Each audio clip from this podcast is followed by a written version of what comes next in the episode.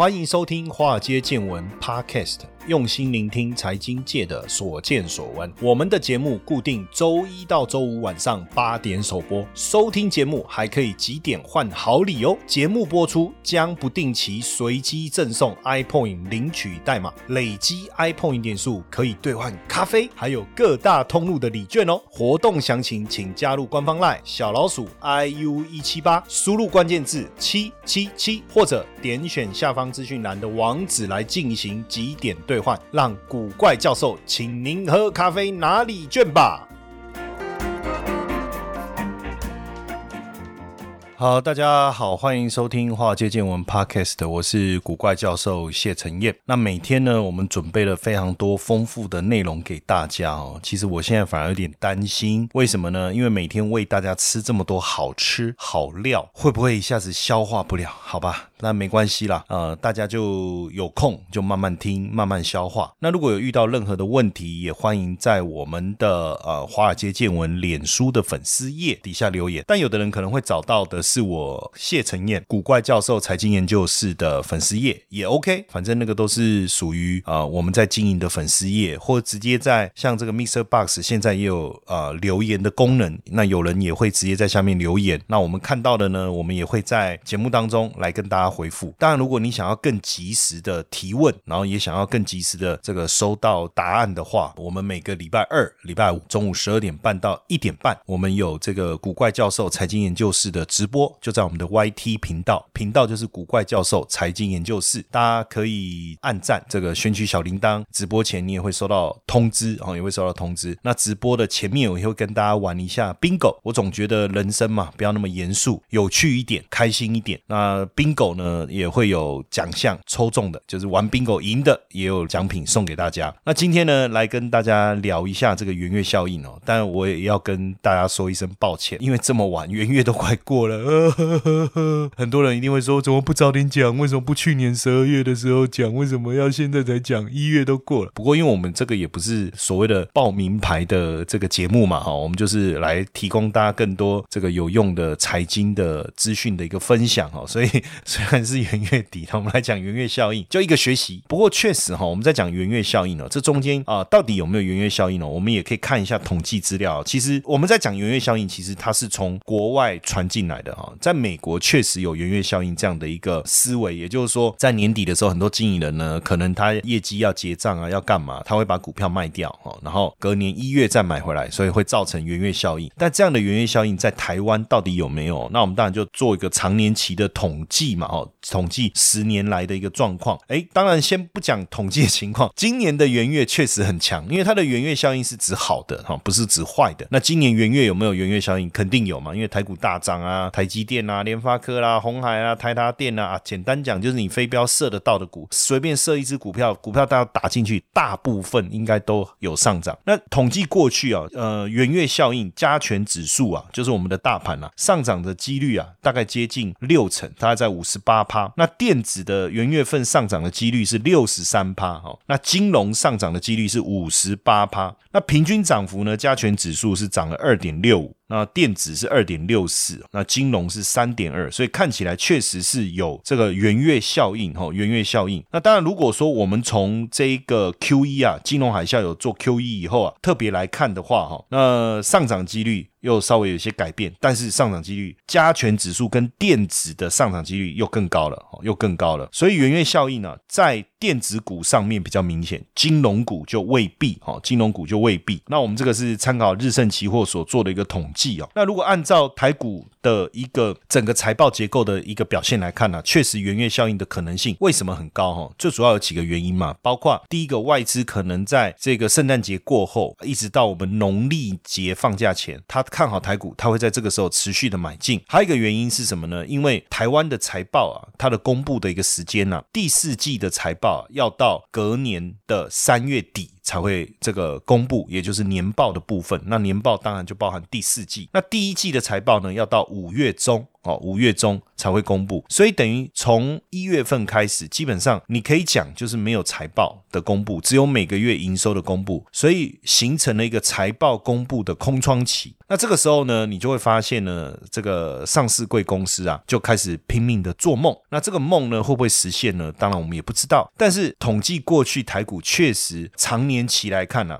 整个波段的最低点确实是落在九月底十月初。所以我每次都讲啊，教师节哦，想起谢老师开始买股票，然后通常就一路涨涨涨涨涨到什么时候？涨到清明扫墓哦，清明时节雨纷纷呐哈，股市投资人欲断魂。所以我说扫墓的时候顺便扫一扫。也把自己的股票啊也顺便卖一卖哈，所以有点打扫的概念啊。那台股的电子族族群啊，确实有圆月效应这样。这么样一回事哦，哦，这么一回事。当然你说是跟我们的交易习惯有关啊。那如果亚洲股市啦、美国股市的指数有没有这样子呢？有没有圣诞买气的延续呢？哎，确实哦，纳斯达克也确实会延续圣诞节的买气，而且上涨的几率呢高达七成。不过其他指数稍微平平。那为什么可能跟？一月中上旬的 CES 哈，就国际电脑展有很大的关系。那过去我们这个 CES 啊，国际的这个科技展，每一家参展的厂商呢，都使出浑身解数，推出更新更厉害的科技。好，那这时候当然就会刺激买气，就会刺激买气。不过今年是在网络上进行，可是我们这个已经不重要了，因为它就延续去年第四季整个科技的一个大涨哈。所以呃，元月份确实上涨的几率特别特别的高哈。所以这样子看起来元。音乐行情可不可以期待？然后，确实，可是啊，老师，你你讲这个不？义用班啊，什么一一个位都被 get 熟啊，对不对？不过当然你学会以后，你还是可以去思考怎么用了哈。那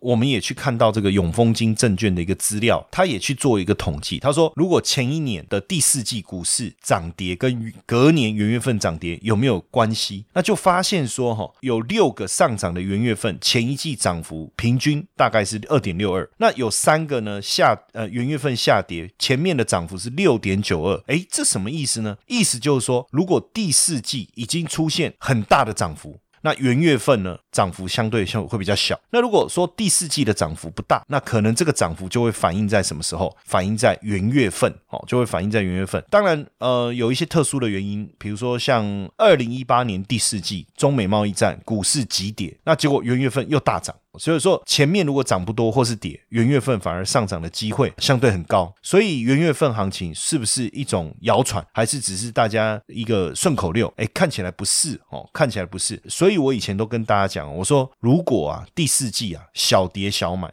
大跌大买，因为往往台股会从那个时候啊一路涨，涨到什么时候？涨到隔年第一季结束哈。那我我们也统计，就是说，呃，过去啊这个元月份行情啊上涨的次数有六次，以过去十年来看，平均涨幅是四点四九，下跌三次，平均跌幅是三点九一，所以其实跌好像也还好。那一次持平。那如果说前一年的财报，第三季的财报优于预期，那大部分上涨的几率就比较高。那如果前一年第四季的涨幅，幅呢比较小，那元月份上涨的几率就更高了。所以下一下一年哈，因为再来就要我们再隔一年才会有个元月行情。所以如果我们今年年底。第三季的财报不怎么样，或者是说第四季已经大涨了，那接下来的元月份涨的可能性就比较差。那如果今年第三季财报还是很好，可是第四季呢反应不大，哎，那元月份上涨的几率就很高。可是其实这里面哦，我觉得还有一个关键哦，就是说今年为什么台股元月份大涨，还有一个很重要的因素，当然资金行情这是一个主要的关键，还有外资回补。所以有时候呢，是不是说我们觉得元月份会大涨，它就一定会大涨？你要再把几个因素考虑进去。假设说。今年整年度外资大买，隔年一月要再买的可能性就不大了。但如果整年度它都没有什么买超，甚至卖超的话，隔年一月回补的可能性就比较高。我觉得这个也要列入这个是不是会有元月行情的一个衡量哦。所以先跟大家介绍一下元月行情。当然，攻了这个宴期啊，对不对？为什么？因为元月都快结束了。好，那我们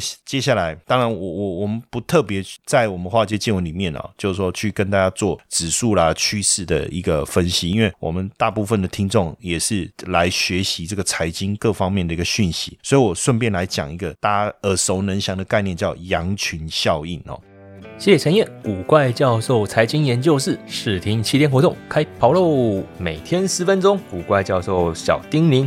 带你快速听见金融市场的投资趋势。每个星期三十分钟，古怪教授碎碎念，带你掌握各国股汇市的投资机会。每个月各两小时的台美股实战教学，带你观看最及时的台美股投资方向。原价月付一四九九，活动期间免费试听七天，这么好康的活动，千万别错过喽！了解更多内容，请点选下方资讯栏网址。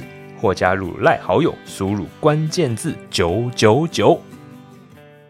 那羊群效应哦是怎么样呢？听说啊，据说了哈，是因为在土耳其东部有个村庄啊，曾经发生一千五百只羊集体自杀，然后羊呢是一头接一头从山崖上面跳下去，那有四百五十只啊死亡哦。那为什么？就是因为有第一只羊不知道什么原因就就跳下去了。那其他羊也不知道为什么，他当然不知道他为什么跳下去，对不对？因为他不会去问他说咩咩咩咩咩哦，就是问他说你为什么要跳下去？不可能，所以其他羊发现就模仿他的行为，那大家就发现说，哎，这样的行为，哎，怎么会这样子盲从、盲目跟随的概念？那我们就把它定义叫这个羊群效应，也就是说。动物的习性哦，喜欢跟着大伙去模仿别人的这个行动。那当然，这样的一个反应模式，有可能第一个，因为资讯不全嘛，哦，那当事人也不晓得什么情情况，那也没有收集到啊相关的资讯。那一般来讲，我们就是群体模仿嘛，哈，所以才会带来这种这个羊群效应。那其实这个羊群效应呢，我以前就知道哦，我本来就知道，大部分人也都知道，但是呢，到底。是不是真的这样？坦白讲，我们也没做过实验啊。那大家说，哎，有羊群效应，我们也相信。那我实在太好奇，我这个人就好奇宝宝，从小我就是好奇宝宝哈。我就这个我蜜月旅行的时候呢，到这个纽西兰，带着我太太去纽西兰蜜月旅行，花了不少钱哈，坐飞机坐好久好久好久，我都忘了坐多久，我只记得坐很久很久的飞机。那因为我想说出国嘛，难得这个这辈子这么重要的一次哈，那我就去远一点的地方。然后刚好那时候有一个旅行团哦，那价格多少我也忘，反正两个人应该也花了十几万吧，我印象中好像是团费就是两个人加起来就十几万，机票还没有。算，然后那时候机票买多少我也不记得了哈，反正以我节俭的个性，我也我也不可能买这个头等舱了哈，那所以呢就坐经济舱啊，坐了很久哈，去到了纽西兰。那到了纽西兰以后啊，你知道我们就当然就游览车就载着我们到处去观光啊，北岛啊、南岛啊，哈这样子。然后那时候到了南岛啊，哇，那时候真的，一下车我我这种感觉，觉得说啊。怎么有在画里面才会出现的风景，既然出现在我眼前？我那时候下车的时候，第一时间看到那个景色啊，我是。真的张大嘴巴，惊讶的说不出任何话来。我完全不知道怎么去解释我眼前所看到的这片景色。那时候就是讶异，然后连在我们在一般公园看到的花都大到也是让我很讶异，连花都比我拳头大，我说太可怕了。然后呢，那时候也还没有想到什么羊群效应哦。那因为导游说这个纽西兰啊羊比人还多，然后我说哎真的还假的？然后因为那个羊也很可爱哇，你看那个毛茸茸的，对不对？如果你有去过亲近农场，你就看到那个羊你就知道。然后刚好那个呃，我们就车子开开开到一个那个应该是一个牧场。那在纽西兰其实他们也不会做特别的什么防护啊、警示啊，吼，好像怕人家去偷你的羊这种概念也没有。那我们车子停下来，那个导游就说：“哎，这里好多羊，我们下车顺便看参观一下，哈，这样。”然后呢，因为那个路边都没有人嘛，车子停下来就只有我们，哈。然后突然我们，因为我们停下来，然后我们这个面前就一群羊就在我们前面，哈。然后大家当然就四处走一走、逛一逛、看一看，这样。然后因为当下只有我一个人嘛，哈，我也不知道，我那时候就突然灵机一动，哦，就想说：“哎，羊群效应，他们说只要有一只羊跑。”所有的羊都会跟着跑，诶，真的吗？我来做一下实验，你知道吗？我真的很调皮哦，我没有伤害羊哦，我要先声明哦，动物保育协会不要来找我麻烦哦。我那时候就只是做了一件事情，对着我面前的那一只羊，它本来看到我靠近嘛，它很高兴嘛，很可爱，这样咩咩这样子哈，而且很可爱的看着我这样，然后我就看着它，我那个我就露出那个邪恶的微笑，大喊一声呵。这样子哈，我就对着那个羊大喊一声，这样，哎，他就吓到了，然后吓到他当然就后退嘛，然后抽腿就跑，他丢啊，哇，他的照啊，你知道吗？然后这时候我就看到那个真的羊群效应的那个场景，就是说我只有对着一只羊喊，然后那一只羊被我吓到往回跑，你知道吗？不论是在它附近的羊还是远处的羊，既然所有的羊都跟着它跑，哎。我真的不夸张。我那时候看到，我真的第一时间其实我没有想到这么夸张，因为我的想法是说，哦，比如说我喊一声，我可以预期那个羊可能会吓一跳，那可能往后跳一下，或者什么，或者是有一些动作什么之类。那甚至我还担心说，它我吓它，它会不会跳了跳过来咬我，对不对？假设是老虎，我在喝一声，它可能把我头就给咬掉了。但我没有预预料到说它反应这么激烈，就它的激烈不是咬我哈，也不是在那边叫，它就是往后就后退，然后转头就开始跑这样子。然后我我我很压抑的是，整批羊就往后跑哎。然后那时候大家看到就就想说，哎，发生什么事你知道吗？然后那个导游也说，哎，啊，花钱下面在一起哦，因为台湾导游嘛会讲台语嘛，What's wrong？What happened？哦之类的这样子。那我我我当然不敢讲说是我对着羊吼了一声啊，对不对？我说哎，不知道哎，哦，怎么会这样子呢？哎，是谁恶作剧的？是不是哈？这样子，可那时候当下我真的哇，很深刻的去了解所谓的羊群效应哦。那这样的一个呃行为模式呢，其实也常常出现在金融市场，这个常常是造成金融风暴的原因之一啦。哈，比如说银行的挤兑，其实就是一种典型的羊群的从众行为。哦，有个银行濒临消息一传出来，大家就冲到银行柜台抱走大把的钞票，对不对？甚至有人会。会带皮包来搬钱嘛？然后那个甚至一群人从银行大厅挤到马路边，更多的存款户闻风而至。实际上，银行。这么健全又不是负债，你要领走你的钱还能还会领不到嘛？但是如果真的大家都把钱领走了，因为银行有的钱已经已经变成资本周转出去，比如说借给这个一些借贷户了，对不对？哇，那这样不倒也得倒，对不对？那股票市场上这种羊群效应的活动更多，比如说某个股票传出下跌的讯息，那可能是股票炒手制造的假象，那散户不知道啊。盲目跟进啊，追高杀低啊，增加了股市波动的幅度。一九九七年的时候啊，亚洲金融风暴啊，东南亚股市都崩盘，汇市也沦陷。从泰国、马来西亚、印尼、菲律宾到新加坡，无一幸免。连日本、韩国、台湾的香港的金融市场都受到影响。民众啊，当时都急着把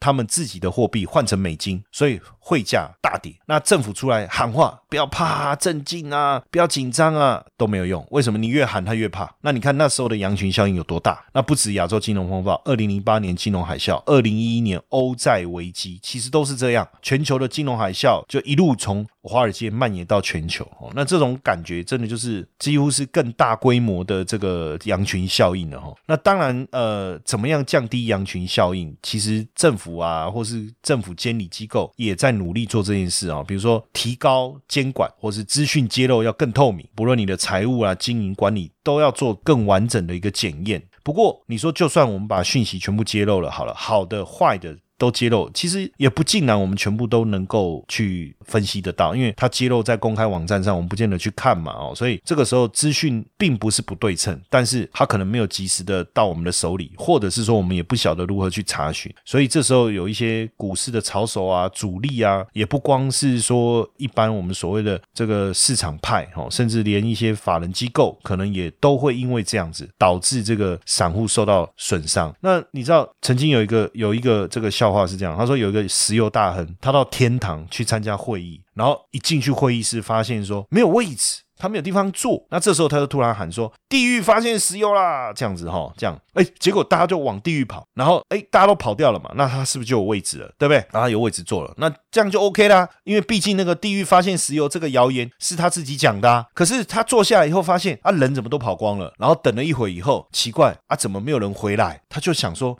会不会真的地狱真的有石油？他自己也跑去地狱了。那这个。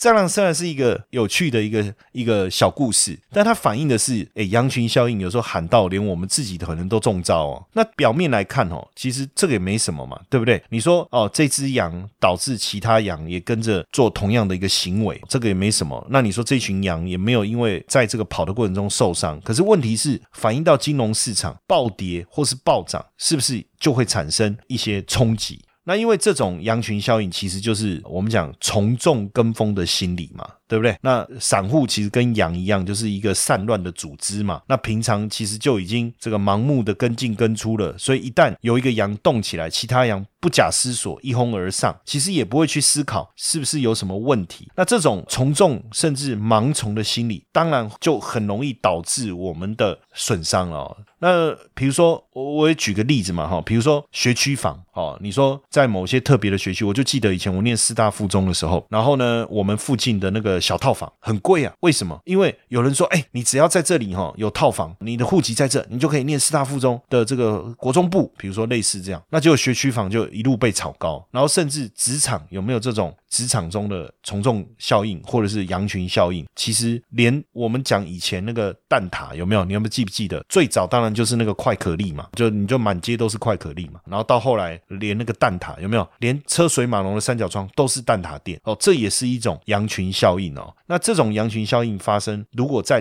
投资理财上，其实我觉得是一件蛮危险的事情哦，蛮危险的事情。但你说羊群效应跟股市有什么关系？有时候是这样啊，比如说，哎，别人都调高台积电的目标价，那我们要不要跟进？那如果大家都跟进，哎，没跟进的本来没有看好台积电的人，会不会像那个石油大亨一样，也想说，哎，难道地狱真的有石油？本来那个风声是他自己放的，到后来他自己也相信。那所以如果本来他觉得不要买进，可是看别人都在调高目标价的时候，会不会最后他想一想，哎，会不会有什么讯息我不知道？不然为什么大家都调高啊？他有他自己也调高，有没有可能？确实啊。所以，当然你说这样的一个概念哦，这样的一个概念，其实过去你说甚至发生在记不记得有一家公司叫安澜，美国的一家公司 Enron，那时候呢，二零零一年的时候十月哦，这个公司其实已经爆出财务丑闻，而且公司的市值已经缩水了一半。可是，既然十七个分析师还有十五个把他的股票评级设定为买入或。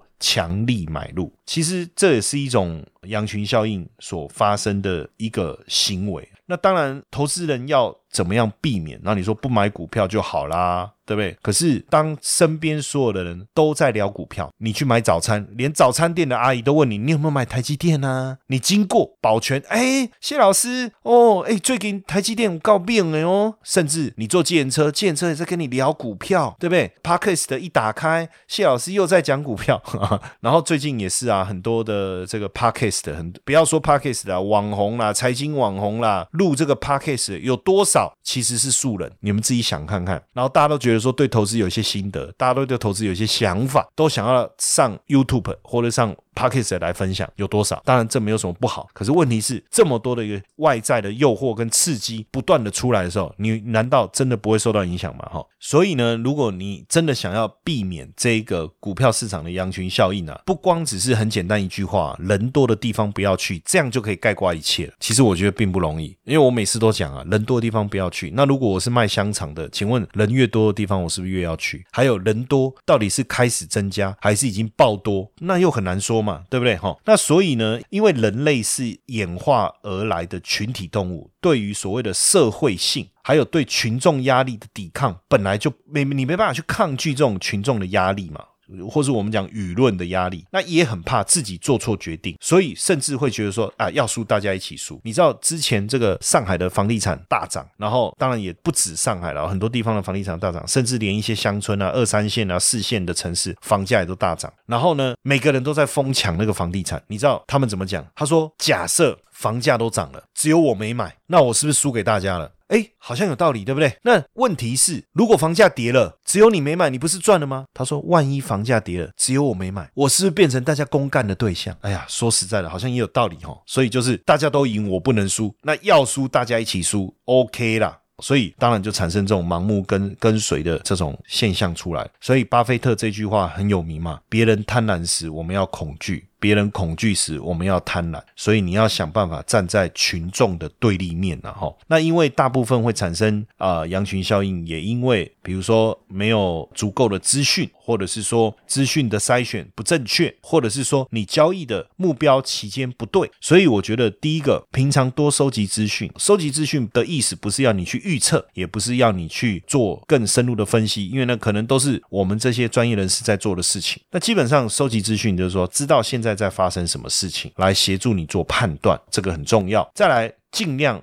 以长期目标为主，不要太重视短线的利益哦，那就不会因为这个短线市场的变化而受到这个影响或者是冲击。你就好比说，像我们之前这个介绍的这个呃零零八八二这种高股息的 ETF，对不对？那你买来你就是参与配息嘛，那你管它外面发生什么事，只要这些公司稳定的获利、稳定的配息，那不就好了吗？那这时候外面的羊怎么叫，外面的羊怎么跑，也不关你的事嘛。哦，所以我觉得你的投资的周期你自己要好好的去确认，那或者是说我们自己在做波动交易，我们做这个非农数据公布、ISM 数据公布、原油库存公布，或者是说我们做这个呃恒生指数开盘、富时指数开盘，那你老师你说你这个时间周期这么短，哎，短到你没有办法 去让你的人性来去干预你的操作，短到没有羊群效应的问题，因为只要数据一公布，波动一发生，我们的操作就能够获利了结。哦，所以你要去想看怎么样克服这个人性哦，我觉得并不容易啦。坊间也非常多在谈投资心理学的东西，你仔细去研究，你就知道说啊，大部分书里面讲的其实就是我平常会犯的错，对不对？那当然我知道了以后，我也在思考我怎么样能够改变这个人性。所带来影响到投资的错误，但这很困难，因为我是人啊，我不是神，那我也没打算吃斋念佛，所以我就在投资上面去做一些改变嘛。要么把你的投资周期拉得很长很长很长很长，长到你都懒得去看它；要么就把你的投资周期缩到很短很短很短很短，短到你就来不及反应。大概我后来就发现，哎，中间不适合，极端两种。当然，我把这种现象、这种操作呢，归纳一个更重要的名词，叫做现象交易。比如说农产品，它。很固定，每年冬天的价格就是低档，每年春天的价格就是高档。当我知道了这件事，我也确认了，我统计过去十几年的资料，我发现就是这样的时候，我就做一件事：每年冬天我就买农产品的 ETF，中间发生任何事我都不管它，股市涨跌不管，没有设停损，也不设停利，反正这个春天到了，看一下，不管赚多赚少，一律平仓卖掉。然后呢，当年度的冬天再来买一次，隔年的春天再卖掉，我就一直做这件事情。那请问一下，